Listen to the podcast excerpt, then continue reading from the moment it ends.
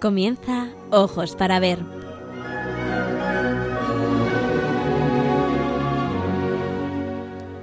Hoy dirigido por María Ángeles Sobrino.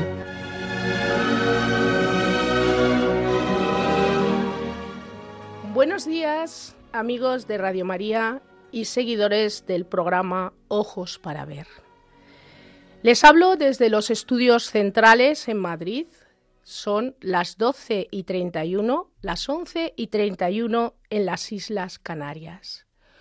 Un martes más me dirijo a ustedes para descubrirles el maravilloso mundo del arte y los mensajes que él encierra. Hoy les propongo adentrarnos en el conocimiento de uno de los apóstoles de Jesús, poco conocido, nos estamos refiriendo a San Simón. Lo vamos a hacer a través de una obra realizada por uno de los pintores más importantes de la historia de la pintura en Europa, maestro de grandes maestros. Me estoy refiriendo a Pedro Pablo Rubens.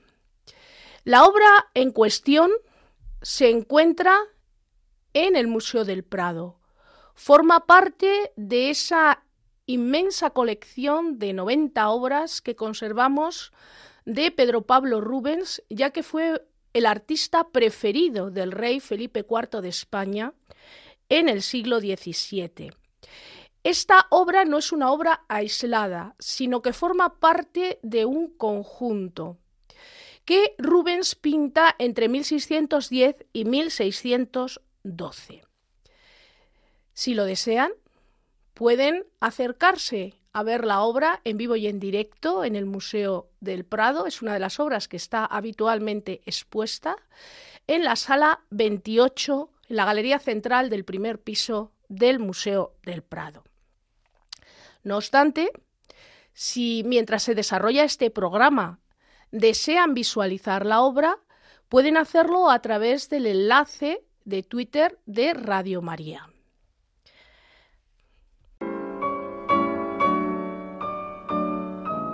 El personaje.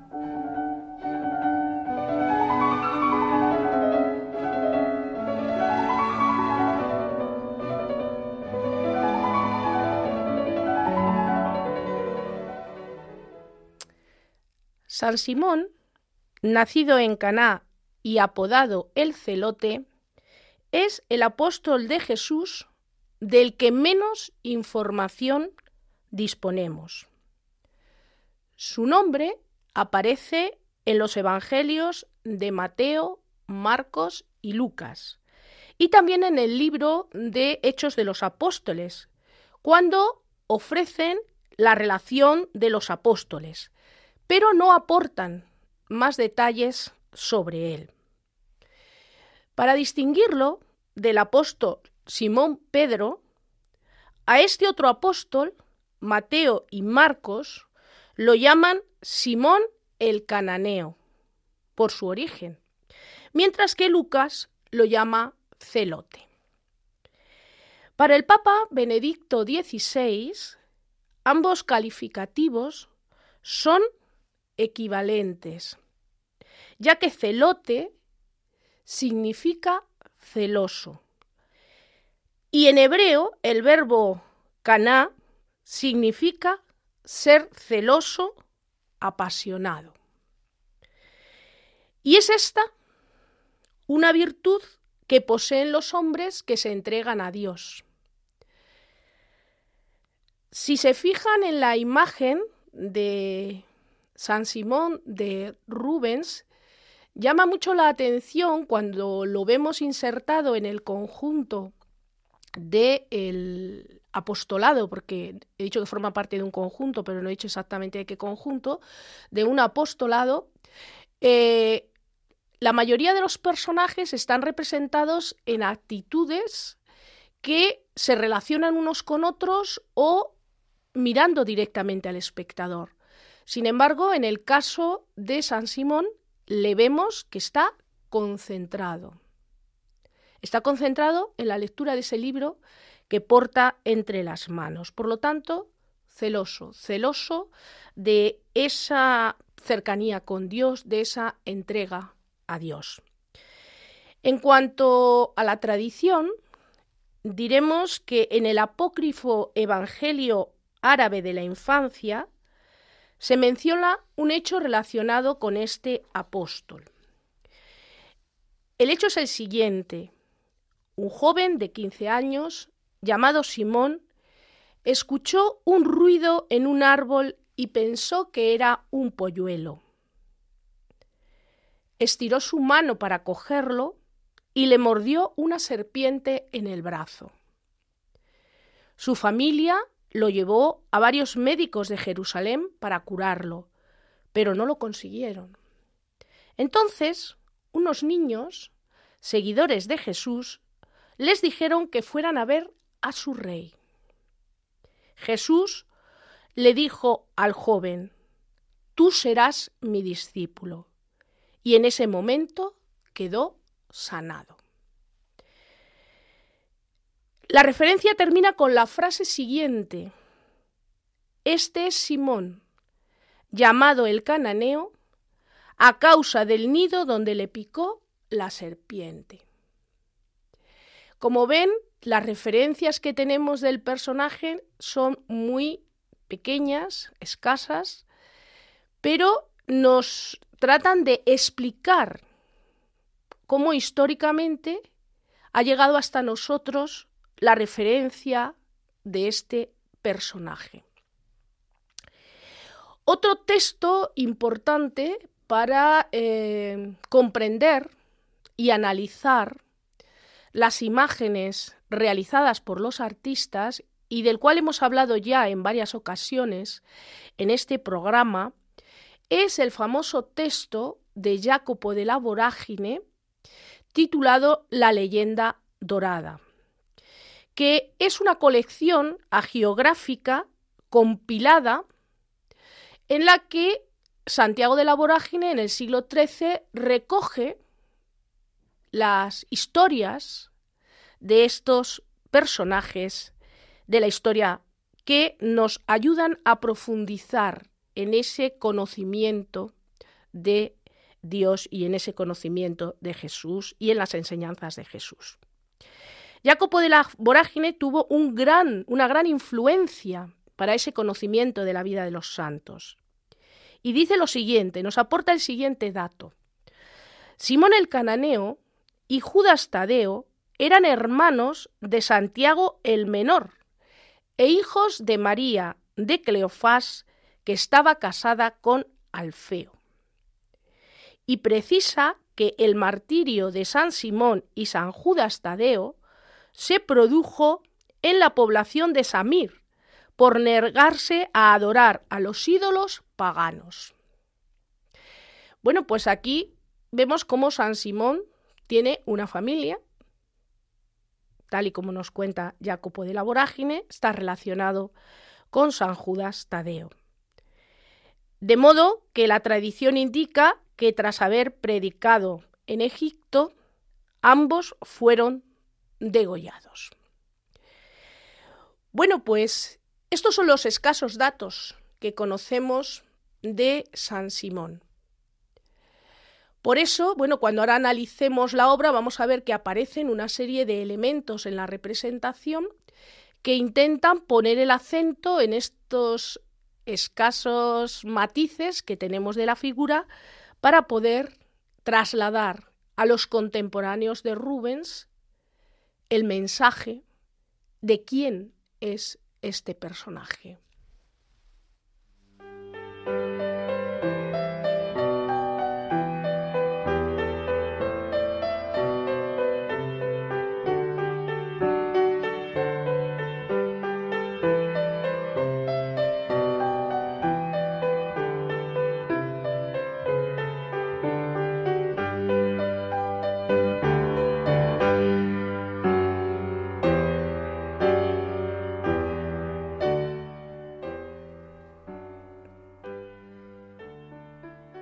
Bueno, estamos escuchando de fondo Jesús, Alegría de los Hombres, de Johann Sebastian Bach, en una versión instrumental interpretada por Ramiro Schiavoni.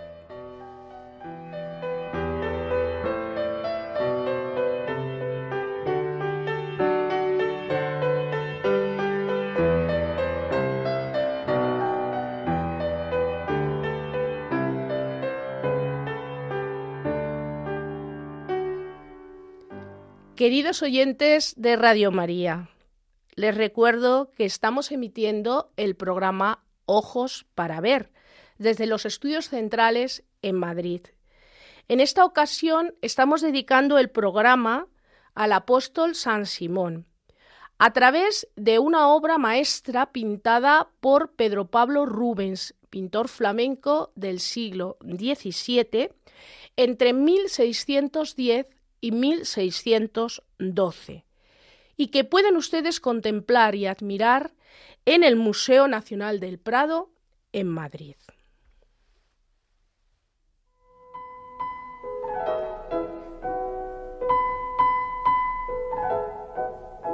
La obra.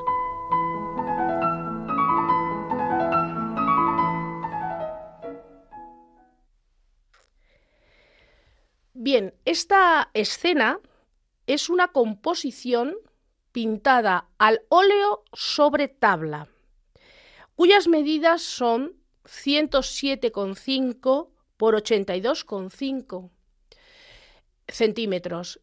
Esto significa que no es una obra demasiado grande, pero tampoco es una obra muy pequeña.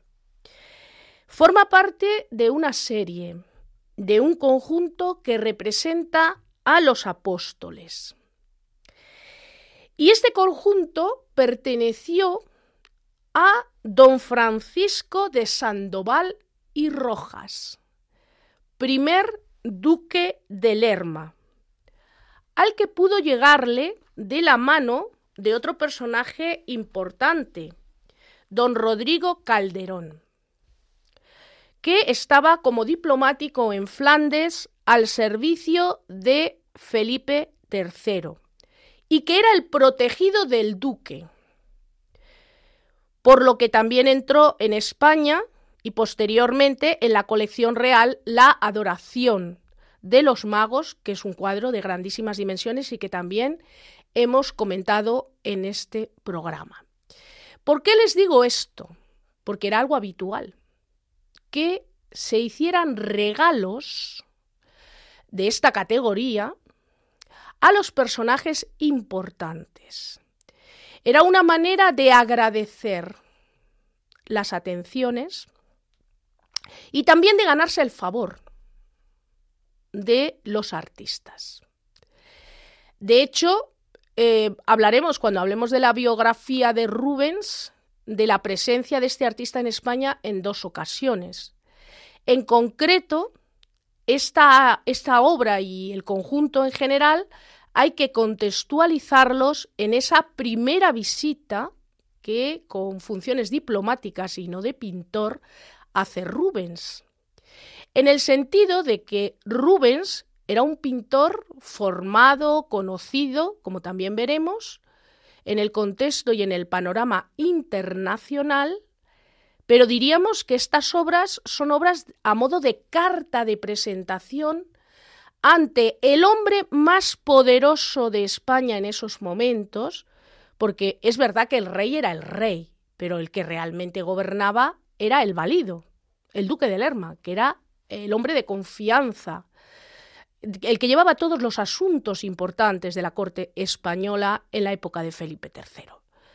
Por lo tanto, tenemos que tener en cuenta que Rubens, a la hora de crear este conjunto, está teniendo en cuenta algo que es esencial en la España del siglo XVII y es ese compromiso que tiene la corona española con la catolicidad. Es decir, el máximo, garante, la máxima defensora de la catolicidad en Europa desde la época del emperador Carlos V es la monarquía española. Por eso no nos extraña, no nos extraña eh, este regalo para este personaje tan importante. El coleccionismo de pintura era el principal coleccionismo en el siglo XVII. Todos querían tener obras de los grandes maestros. Y Rubens eh, en España todavía no era conocido, pero gracias a incursiones como esta, pues empezará a ser conocido en el contexto español, llegando a ser, como he dicho, el principal artista para Felipe IV. En 1618, Rubens escribió una carta a Sir Dumley Carleton en la que envía una lista de obras que tenía en su casa. En ella menciona los doce apóstoles con Cristo, realizado por mis discípulos de los originales hechos por mí que tiene el duque de Lerma. Es decir, aquí tenemos eh, el dato, la confirmación de que efectivamente estas obras fueron creadas originalmente para el duque de Lerma. El conjunto entró en la colección real en 1746, ya en el siglo XVIII. Pero no sabemos nada con certeza de lo que sucedió con este conjunto desde que estuvo en la colección del duque de Lerma y llegó a la colección real. Esto es lo que se llama la historia externa del cuadro. En alguna ocasión también hemos comentado que los cuadros tienen una historia interna, es decir, lo que el pintor pinta, por qué lo pinta así, qué es lo que nos quiere decir al, utilizar los recursos pictóricos y utilizarlos de una determinada manera. Pero luego tenemos la historia externa, que es la trayectoria, diríamos, vital de estas obras. Y lo jugoso y bonito es tener toda la historia y poder contar toda la historia, pero a veces tenemos lagunas, como ha sucedido con la figura protagonista del cuadro o como sucede con este periodo que media entre el momento en que sabemos que está en la colección del duque de Lerma y después llega a la colección real ya en el siglo siguiente, en el siglo XVIII. Esto es apasionante, como pueden imaginarse, es una labor de detective a veces tenemos esa sensación de ser Sherlock Holmes buscando pistas para poder eh, aportar toda esa historia que explica, que explica pues eh, no solo cómo se gesta una obra, sino también esos avatares de la misma y que han permitido que llegue hasta nosotros, porque claro, podrían haber desaparecido, pero su propia historia externa nos hace que llegue hasta nosotros. ¿Qué vemos? Y ahora miramos al cuadro.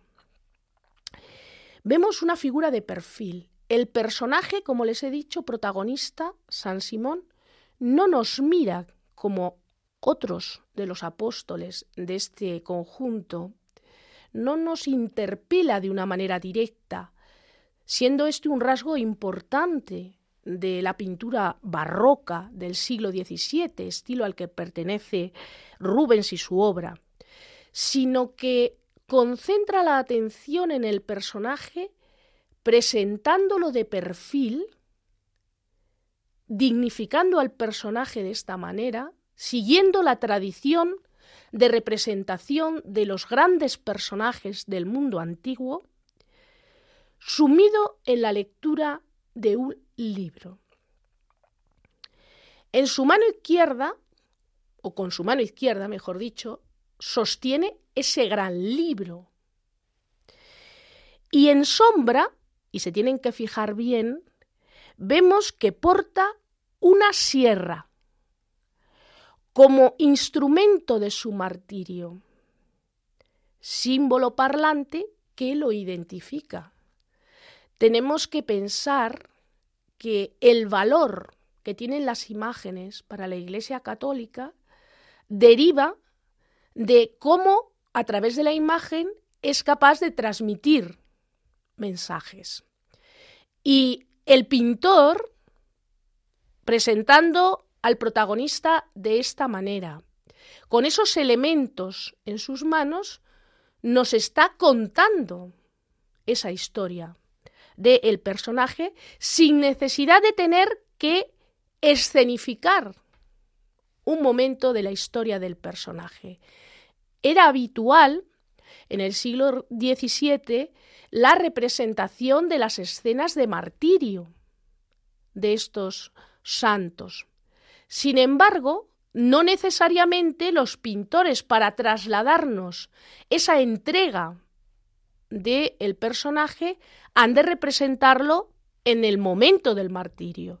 Entonces incorporan estos símbolos parlantes para referenciar ese martirio. El personaje llama, llama la atención porque está destacado por su sobriedad y grandiosidad que se impone ante el espectador al situarlo en el primer plano de la composición y evitando toda referencia espacial. ¿Por qué? Porque lo que quiere el artista es que nos fijemos y nos concentremos en el personaje, de manera que nada nos pueda distraer. San Simón es presentado por Rubens como un venerable anciano. El gran realismo con que trabaja, por ejemplo, la mano derecha, con los dedos entre las páginas, y su rostro, ponen de manifiesto el gran dominio técnico y las dotes que como retratista tenía Rubens.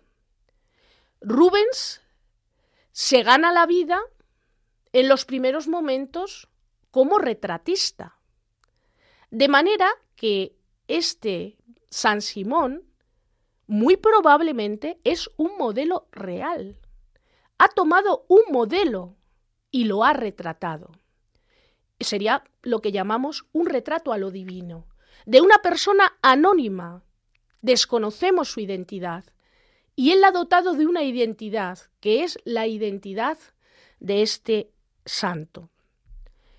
Es una imagen excepcional porque apenas encontramos escenas protagonizadas por este apóstol. Este apóstol suele aparecer formando parte de apostolados, de conjuntos, pero no suele aparecer protagonizando escenas aisladas o escenas de su propia vida. ¿Por qué? Porque desconocemos su propia historia. Por eso los artistas no lo representan en escenas narrativas, como por ejemplo el martirio de San Andrés, obra excepcional también que en varias ocasiones pinta Rubens para distintas iglesias. En este caso, este personaje no es un personaje que se preste por el conocimiento que tenemos de él para este tipo de representaciones. Tras el concilio de Trento, y sobre todo en el siglo XVII, la producción de estos programas iconográficos, es decir, de los apostolados, aumentó. Así, por ejemplo, vamos a hacer un pequeño recorrido para que ustedes contextualicen el momento en el que se crea esta obra. Surgen, por ejemplo, en este momento los famosos apostolados de El Greco, Después también los apostolados de Rivera y en el Museo del Prado tenemos algunas figuras de apóstoles que pertenecen a esos apostolados. Y por ejemplo, ya claro, este de Rubens. Pero si se fijan, están contextualizados en el mundo de la monarquía española. Es decir, la corona española, los nobles españoles, la iglesia española, adoptó toda esa normativa en materia de imágenes que dimanó del concilio de Trento. Rubens, también hay que tenerlo en cuenta, era un ferviente católico de misa diaria. Lo primero que hacía, antes de empezar a trabajar, a las seis de la mañana, iba a oír misa. Es decir, se ponía en la presencia de Dios para realizar su trabajo. Y esto también hay que tenerlo en cuenta. Es decir, cuando un pintor o un literato tiene esa espiritualidad, es capaz de transmitirla. Porque si no conoces, si no has experimentado esa espiritualidad, es difícil poder trasladar esos mensajes con la eficacia que lo hace Rubens en sus obras. Rubens está familiarizado con los dogmas católicos y cómo se representan los mismos, y busca, en el caso de los santos y de los apóstoles, potenciar esa idea de sacrificio, de entrega. Ya hemos visto lo que el pintor nos ha representado. Ahora vamos a ver cómo lo hace, cómo emplea los recursos plásticos para transmitirnos el mensaje. San Simón, como el resto de los personajes de la serie, muestra el aprendizaje de Rubens en su viaje a Italia. Esa grandiosidad, esa monumentalidad que vemos en la figura y esa presencia de San Simón en la obra que estamos presentando hoy, no hubiera sido posible sin su viaje a Italia. También hablaremos de ello al glosar la vida del artista. La monumentalidad de la figura, con esas formas corpóreas, vigorosas, fuertes y proyectada desde un punto de vista bajo, obedece al estudio que el pintor hizo de las esculturas clásicas. ¿Y dónde vio las esculturas clásicas? Rubens. En las colecciones del Vaticano. Porque hablar de Roma en estos momentos, en el siglo XVII, a principios del siglo XVII, es hablar de la Roma de los papas. De hecho, fueron los papas los que propiciaron y eh, promocionaron la recuperación de la Roma antigua.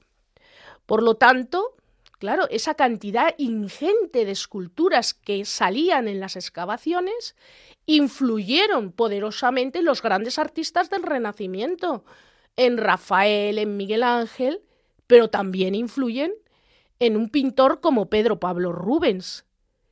Y también vamos a ver esa fuerza expresiva de Miguel Ángel en las obras de Rubens. Pero además de este recuerdo de la estatuaria clásica, de la influencia de Miguel Ángel, no se nos puede olvidar también que hay otro punto de inspiración para Rubens, que además es una auténtica revolución, un cambio profundo en la pintura en Roma en esos momentos, que es la obra de Miguel Ángel Meresi, otro Miguel Ángel, llamado Il Caravaggio. ¿Que ¿Qué es lo que hace Caravaggio? Caravaggio se centra en la representación naturalista de, la, de los personajes, por eso decimos que este San Simón es tan real que es un retrato y que está inspirado en una persona con nombres y apellidos, aunque nosotros no lo sepamos. Pero por otro lado, la aportación fundamental que hace Caravaggio a la historia de la pintura es la utilización de la luz de una manera artificial y dramática. Es decir, utiliza la luz para poner el acento. Y así vemos cómo el personaje está representado sobre un fondo neutro. Porque hemos dicho que no hay referencia espacial, pero sí que hay un fondo. Es un fondo neutro. De manera que la figura se recorta sobre ese fondo, sobresale hacia y se proyecta hacia el espectador y la luz ilumina desde fuera del cuadro la imagen de el santo. Y vemos cómo pone el acento en ese rostro concentrado y sobre todo en esa expresiva mano que maneja y que parece que podemos oír el movimiento de esa hoja que está pasando el personaje. Es una composición muy sobria en cuanto a la paleta. No hay colores vivos.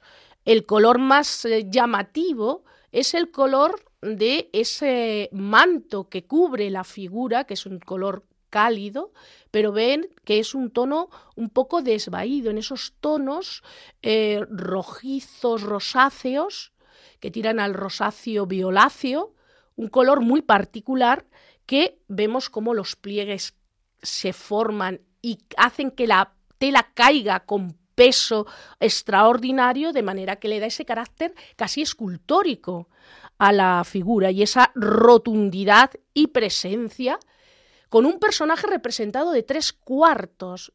Es decir, lo que quiere es mostrar su dominio absoluto de todo, de la representación del rostro, de las texturas, del manejo de la luz, del dibujo. Es decir, es una carta de presentación, como les he comentado al principio.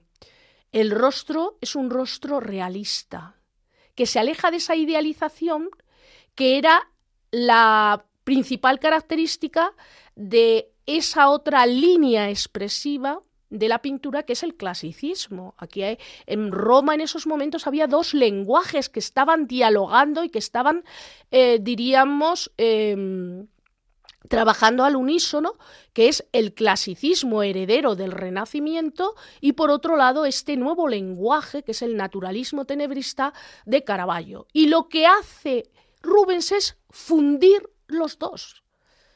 Por eso sus obras son tan espectaculares y llaman tan poderosamente la atención. El personaje está representado en un ligero escorzo. Si se fijan, el personaje está proyectado, como hemos dicho, desde el fondo hacia el primer plano, está girado ligeramente y eso provoca lo que se llama un escorzo, de dentro hacia afuera, es decir, el personaje se proyecta desde la superficie de la tabla hacia fuera, hacia el espacio del espectador. En cuanto a la técnica, también es importante tener en cuenta que estamos en esa primera etapa de Rubens, con lo cual su técnica es distinta a la que exhibirá a partir de los años 30. Estamos entre 1610 y 1612. Ahora su técnica es una técnica precisa, depurada, que demuestra su conocimiento de esa pintura flamenca tradicional basada en la observación y en la traslación de esa pincelada minuciosa en la que apenas si percibimos dónde está el toque y que nos crea una superficie homogénea que vemos en la pintura de los primitivos flamencos.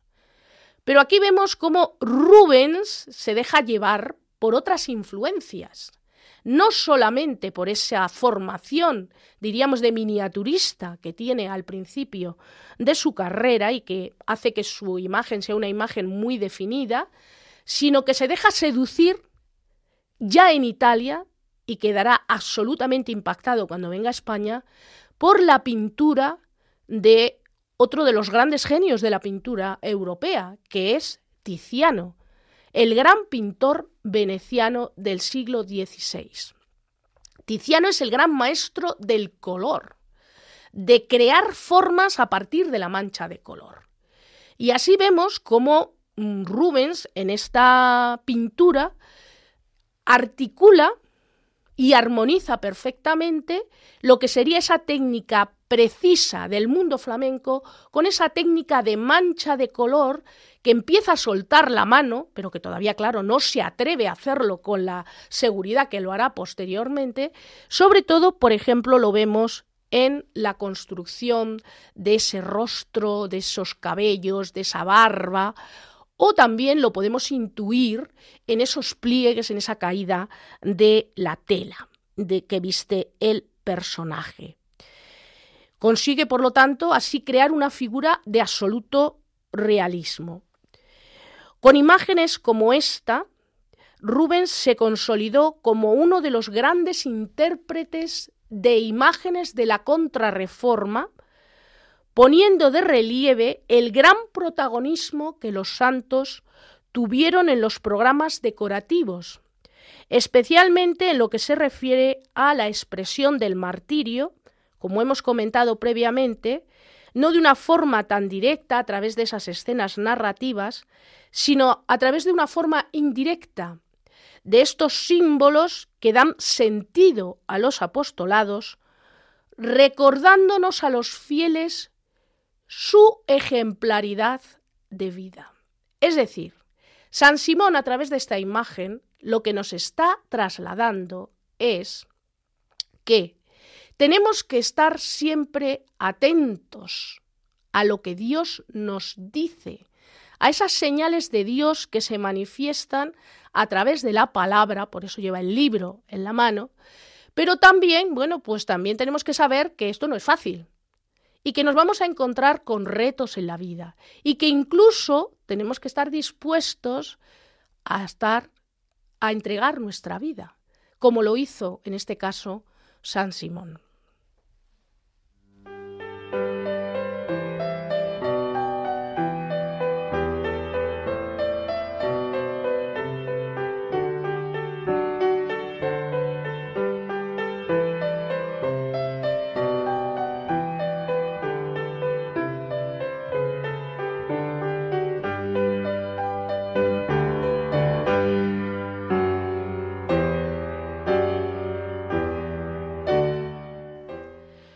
Bueno, aunque la música hoy se la he traído instrumental para que nos ayude a reflexionar, sí que me gustaría decirles que es una composición coral y que tiene letra. Entonces, si me van a permitir, les voy a decir lo que dice la letra porque me parece que está muy en sintonía con lo que estamos diciendo. Y dice lo siguiente, Jesús sigue siendo mi alegría, consuelo y bálsamo de mi corazón Jesús me defiende de toda pena.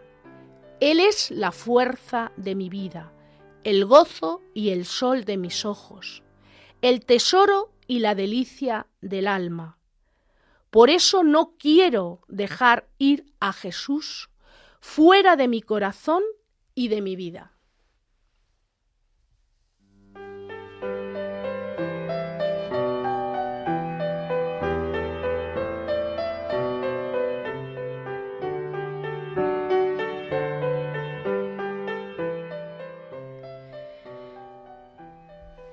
Estamos emitiendo el programa Ojos para Ver.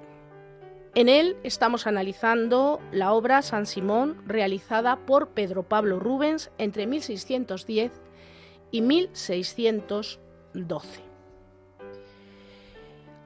Hasta el momento hemos presentado a la figura de San Simón, apóstol, apodado el celote, y analizado desde el punto de vista temático y formal la obra realizada por el artista que pueden contemplar en el Museo del Prado.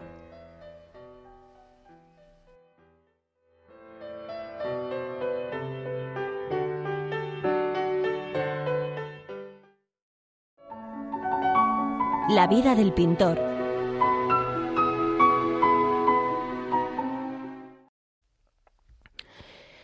Bueno, pues ya hemos visto la obra y ahora nos falta conocer un poquito más al intérprete de esta obra, al creador de esta obra.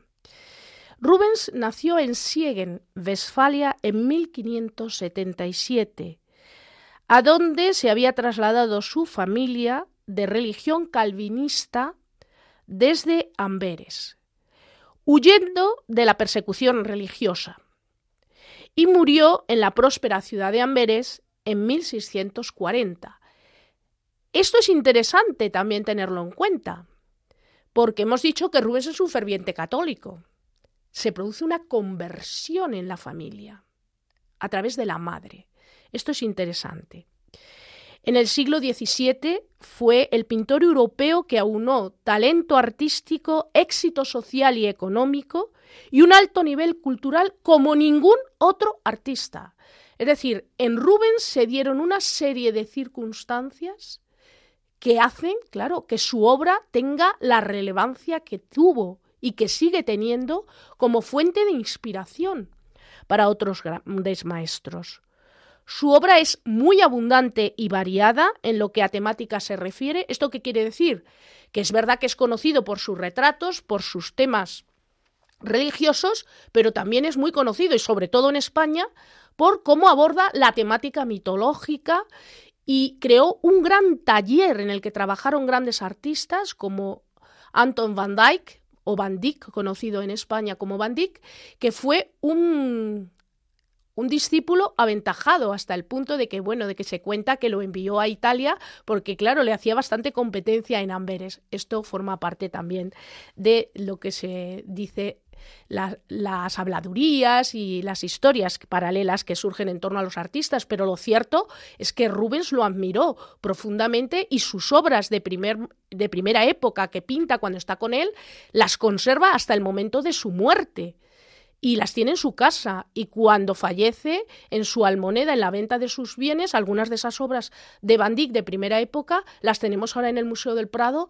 porque fueron adquiridas por el rey Felipe IV es decir estamos ante un artista em, absolutamente humilde a pesar de su posición social económica etcétera. Es decir es un hombre debió de ser un hombre realmente extraordinario el Museo del Prado, como no podía ser de otra manera, por lo que he comentado previamente, es el que posee la mayor y mejor colección de este, de este artista, dado que fue el rey español Felipe IV y los nobles españoles sus principales eh, clientes.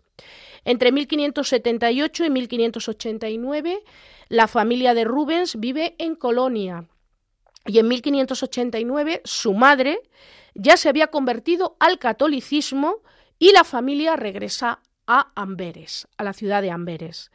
Rubens fue un ferviente católico, como ya hemos comentado, y recibió una, una, formación inusual para un artista. Es decir, teniendo en cuenta que un pintor en el siglo XVII era considerado como un artesano, él recibió una formación humanística excepcional que hace que sea capaz de crear estas escenas en las que aglutina todas esas múltiples influencias, no solamente desde el punto de vista artístico, sino también desde el punto de vista eh, humano y de conocimiento de la tradición clásica y de la literatura contemporánea.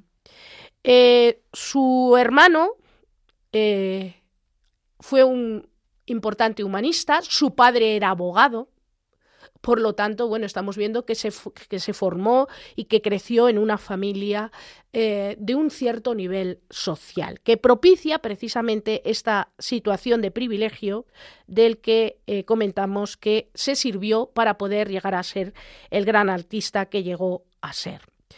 Era un pintor que escribía en italiano, francés, flamenco, latín, por lo tanto, bueno, pues tenía acceso a muchísima información de manera directa, sin intermediarios, sin traducciones que a veces falsean y cambian el sentido de lo que se nos transmite.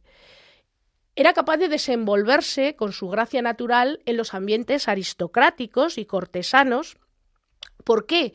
Porque siendo muy jovencito, en 1590, ingresa al servicio como paje de la condesa Ligne Arenberg, que para nosotros no nos dice nada, pero sí que nos indica que efectivamente ahí es donde desde niño empieza a forjar esa personalidad humana y artística que luego vamos a ver qué desarrolla. Su primera formación como pintor la realiza en Flandes, en Amberes, como hemos dicho, pero muy joven viaja a Roma y en Roma va a tener eh, a su merced pues todas esas influencias que hemos comentado anteriormente. Pero a nosotros nos interesa especialmente esa relación y ese vínculo con España. A través del duque de Mantua viene en 1600 A la corte de Felipe III en Valladolid y aquí entra en contacto con el favorito del rey, el duque de Lerma, realiza su gran retrato ecuestre que también tenemos en el Museo del Prado y así se estrecha el vínculo entre Rubens y el duque de Lerma, que explicaría la presencia y cómo por correspondencia, incluso cuando quiere vender un conjunto de obras a un tercero, Rubens referencia a la figura del el duque de Lerma. A finales de 1608 regresa a los Países Bajos y bueno, su intención primera era volver a Italia. La consideración de los artistas en Italia es muy diferente a la consideración que se tenía en otras partes de Europa, pero sin embargo, bueno, por motivos familiares eh, y también porque empieza a tener clientela en Amberes, decide establecerse definitivamente en Amberes. En 1609, los archiduques Alberto de Austria e Isabel Clara Augeria le nombran primer pintor de corte. Y le conceden además el privilegio de no tener que trasladarse a Bruselas, que es la sede de la corte en los Países Bajos, y que permanezca en Amberes, con lo cual pudo seguir siendo ese artista epicentro de todo el ambiente cultural y artístico de Amberes en el momento. Importantes también son los matrimonios de Rubens. Se casa dos veces, en un primer momento en 1609 con Isabel Brandt, una mujer que pertenecía a la alta burguesía local y posteriormente, cuando ya tenía 46 años, se casa con una jovencísima Elena Fourment que apenas tenía 16 años y que es la protagonista de las grandes composiciones del el final de, sus de su carrera y la que aparecerá como protagonista de esas grandes composiciones mitológicas que fueron el gran encargo que recibe del rey Felipe IV en los años 30 eh, de, eh, para decorar la torre de la parada. Bueno, pues eh, ahora, si lo desean, pueden participar con nosotros, comentarnos qué les parece, eh, que hayamos hablado de Rubens, que hayamos hablado de este apóstol San Simón, al número 91 005 94 19. El teléfono de contacto es el 91 005 94 19. Pueden incluso, bueno, pues eh, si tienen interés en que en algún otro momento comentemos alguna otra obra de Rubens o cualquier artista que les interese, también nos pueden hacer llegar sus comentarios, porque así también me ayudan a responder a sus, eh, a sus intereses, a sus inquietudes. Bueno, el éxito que tuvo Rubens en su vida, lo demuestra también que en 1620 recibiera el encargo de decorar la iglesia de los jesuitas de Amberes, nada, nada más y nada menos que con 39 lienzos que fueron colocados en los techos de las naves laterales, pero que desgraciadamente fueron destruidos en 1718. Bueno, eh, su taller alcanzó un tamaño un nivel de encargos que lógicamente él solo no podía enfrentar este, estos encargos. ¿Sí? ¿Hola? Buenos días. Muchísimas gracias por sus exposiciones, no solo de hoy, sino de todos los días, que son magníficas y maravillosas y muy ilustrativas. Únicamente yo eh, quería mm, añadir una cosita que creo que es así, que Rubens eh, tuvo un segundo matrimonio después de enviudar. Eso es. Ha entendido usted muy bien. Muy bien. Él pues se casó en segundas nupcias con una jovencísima y bellísima mujer llamada Elena Furment. Sí, eso es. Y ya estaba viudo hacía unos años, unos pocos años. Sí, sí, sí. era, era, un ferviente católico, con lo cual cumplía perfectamente con los dogmas. Sí. Muchísimas gracias. Hola, ¿desde dónde nos llama? Buenos días. Días, pues desde Sevilla. Bueno, pues encantada.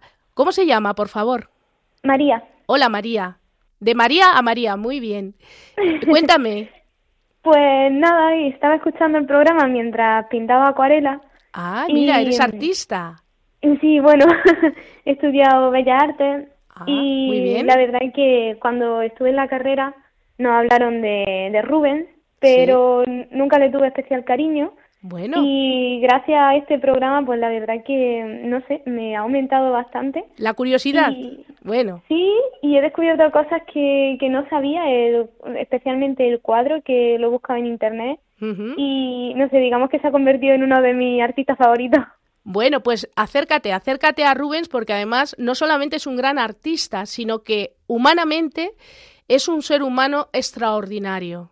Entonces, eh, aproxímate, aproxímate a él que, que aprenderás, aprenderás mucho, aprenderás mucho de él en ambos, en ambos campos. Muchas gracias por tu participación. Nada, gracias a vosotros. Gracias. Bueno, pues seguimos comentando que efectivamente eh, estábamos diciendo que su taller era un taller inmenso y esto le obliga a colaborar con otros artistas, de manera que él se especializa en la representación de la figura, pero luego tiene otros pintores que colaboran con él en la representación de los animales, en la representación de los paisajes, etcétera. ¿Esto qué quiere decir? Que en un mundo individualista, como es nuestro mundo actual, y en el que los nombres eh, priman mucho, eh, tenemos que tener en cuenta que solos no podemos hacerlo todo. Y Rubens se da cuenta de ello. Y por eso, pues eh, se acerca a otros pintores que le pueden ayudar a, mm, diríamos, aportar valor a sus obras de manera que colaboran que colaboran en la realización de estas obras. Y así, bueno, pues nos encontramos que en un único cuadro puede haber dos manos o tres manos, porque un artista puede estar realizando la figura, Rubens puede estar realizando la figura, eh, eh, y Snyder puede estar realizando, por ejemplo, eh, los animales o puede estar realizando el paisaje, las frutas, las flores, etcétera. Por lo tanto, esto hay que tenerlo también muy en cuenta, este espíritu colaborador del pintor. ¿Qué sucede en 1621? En 1621 muere el archiduque Alberto y Rubens estrecha su vínculo con la infanta viuda Isabel Clara Eugenia, que les recuerdo que era la gobernadora de los Países Bajos, el nombre del el rey de España, pero además era la hija de Felipe, de Felipe II que continuará gobernando los Países Bajos españoles hasta su muerte en 1633. Las consecuencias artísticas son fundamentales porque se estrecha el vínculo con la monarquía española a través de la infanta. De manera que vamos viendo cómo se van posicionando todas estas piezas del puzzle en la vida de Rubens que explican esa gran presencia del pintor en la corte española. Luego, además, claro, dado que era un hombre tan excepcional en cuanto a su conocimiento, se va a ir de embajador a Londres, va a estar de embajador en Francia, con lo cual va a conocer las principales cortes europeas y va a estrechar vínculos no solamente diplomáticos, que para eso era para lo que era enviado, sino que además también vínculos artísticos y va a aprender de todo lo que ve en esas cortes. Pero en la corte que va a tener un mayor conocimiento de lo que es la gran pintura es en la corte española a la que viene en 1628, es el momento en que conoce a Velázquez, este es el segundo viaje, él ya es un artista plenamente formado, reconocido, conoce a Velázquez y es el que sugiere al rey de España, Felipe IV, que Velázquez viaje a Italia. Es una pieza esencial en la formación de Velázquez. Él se da cuenta del gran pintor que es Velázquez, del potencial que tiene dentro de sí, pero también sabe que, como le pasó a él, tiene que salir de España, tiene que ir a Italia, donde está el arte con mayúsculas. Y gracias a Rubens y al talento, por supuesto, de Velázquez y a esa creatividad que hay dentro del ser de Velázquez, tenemos a ese genio de la pintura española que es el gran Velázquez, con su gran obra Las Meninas, que es la quinta esencia del el arte. Bien, queridos amigos de Radio María, podríamos seguir contando muchísimas más cosas de Rubens, porque es un artista apasionante, como veis, pero mmm, ha llegado el momento de la despedida. Ha llegado el momento de esta despedida Y solo quiero mm, decirles que espero que hayan disfrutado de esta obra con la misma emoción y con la misma intensidad que he disfrutado yo preparando este programa para ustedes.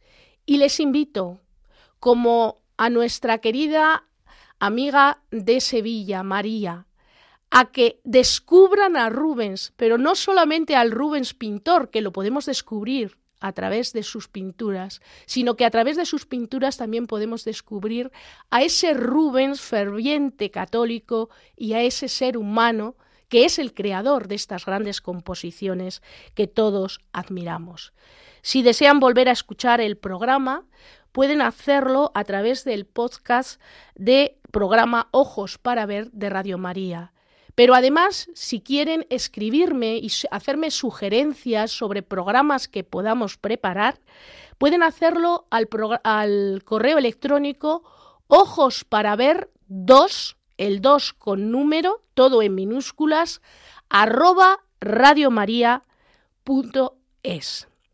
Me despido de todos ustedes con todo cariño y agradecimiento, dando gracias también al equipo técnico de Radio María, que con su profesionalidad ha hecho posible que hayamos podido disfrutar juntos de esta experiencia de Dios a través del arte. Y les emplazo para un próximo programa de Ojos para Ver y les invito, por supuesto, a seguir en compañía de María a través de su radio. Que Dios les bendiga y les acompañe siempre. Hasta pronto.